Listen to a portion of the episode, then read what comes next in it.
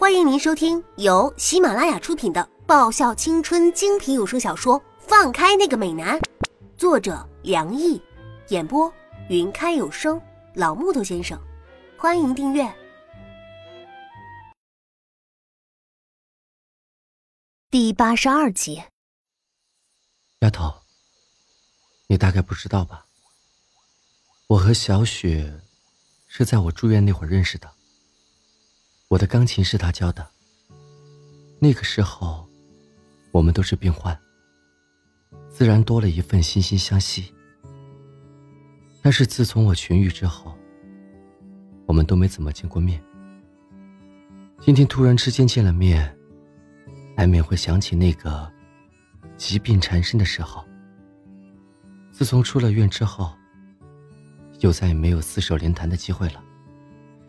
想来。真的是有点可惜呢。小雪的钢琴真的是弹得很优秀的呀。沈良一微微一笑：“丫头，下次可不要再看图说话了。”啊，骗人的吧？我瞪大眼睛，我那勾画的美丽情节原版事实竟然是这样。夜晚的山上有点冷。我忍不住搓了搓手臂上因为寒冷出现的小疙瘩。虽然是个全棉的睡衣睡裤，但是到底这玩意儿不御寒的吗？一件运动外套轻轻披在我身上，然后一双白嫩的几乎可以看到血管的手小心翼翼拉了拉领口。那如玉般的脸离我是这么近，近到我几乎可以闻到他的呼吸是透着淡淡馨香的。那般的倾国倾城，那般的秀色可餐，而且四下无人。我攥紧拳头，克制自己心底那股邪恶的念头。部长，对不起啊，我向来是个坏孩子。我的手开始慢慢向上升。我想知道部长那张美艳绝伦的脸和赵岩那张脸摸起来，谁更光滑一些，谁更柔嫩一些。好吧，我承认，就近看着这么一张完美的脸，我真的很想开油啊！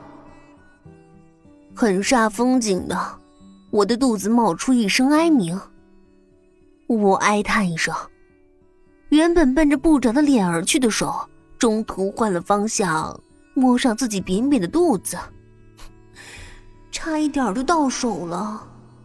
我的眼泪在心里流着。饿了，沈良毅微笑的看着我。嗯，我点头。就中午啃了一个苹果，我可是早就饿得昏天黑地了。本来还指望能够吃上一份正常的晚餐呢，没想到是我异想天开了。一声哀鸣从沈良毅的肚子里也传过来。我也饿了。沈良毅淡笑着。表情没有丝毫的不自然。想来也是，部长他们也没怎么吃，再加上下午那么辛苦的训练之后，要是不饿才怪了呢。不过，没想到部长也有这么人性化的一面，也会肚子饿得咕咕叫啊！我一直以为部长那样的人不食人间烟火型的，原来是我想多了。部长。你想不想吃夜宵啊？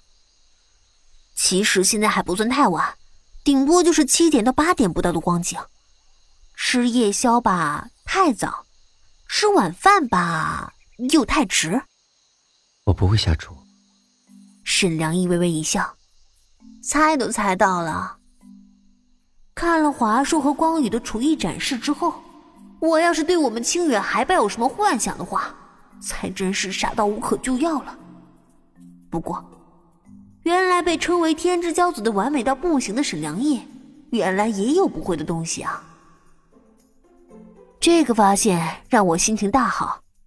原来“人无完人”这句话不是用来忽悠人的，而且，看上去像贵族一样优雅的部长，要是穿上围裙洗手做羹汤的话，我在脑海里出现穿着卡通围裙的部长大人。站在门口，笑靥如花的说着：“欢迎回家。”晚饭我已经做好了。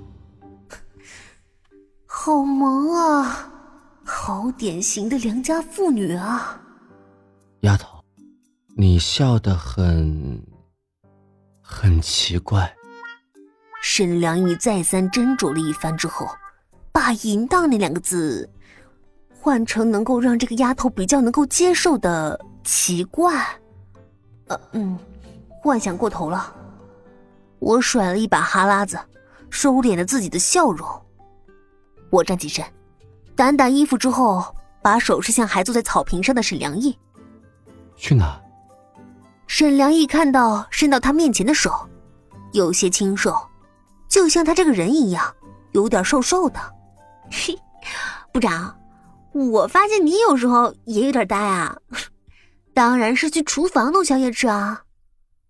我又不是魔法师。坐在草坪上就能变出美味的食物，这种事儿我可不会。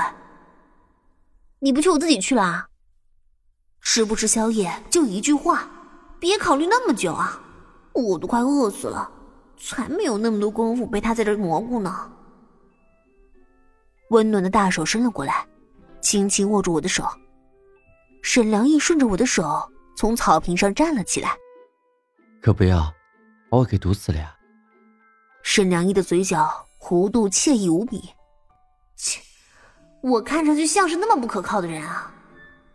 我忍不住翻了个白眼，真是是可忍孰不可忍，人可践踏，格不可辱嘛！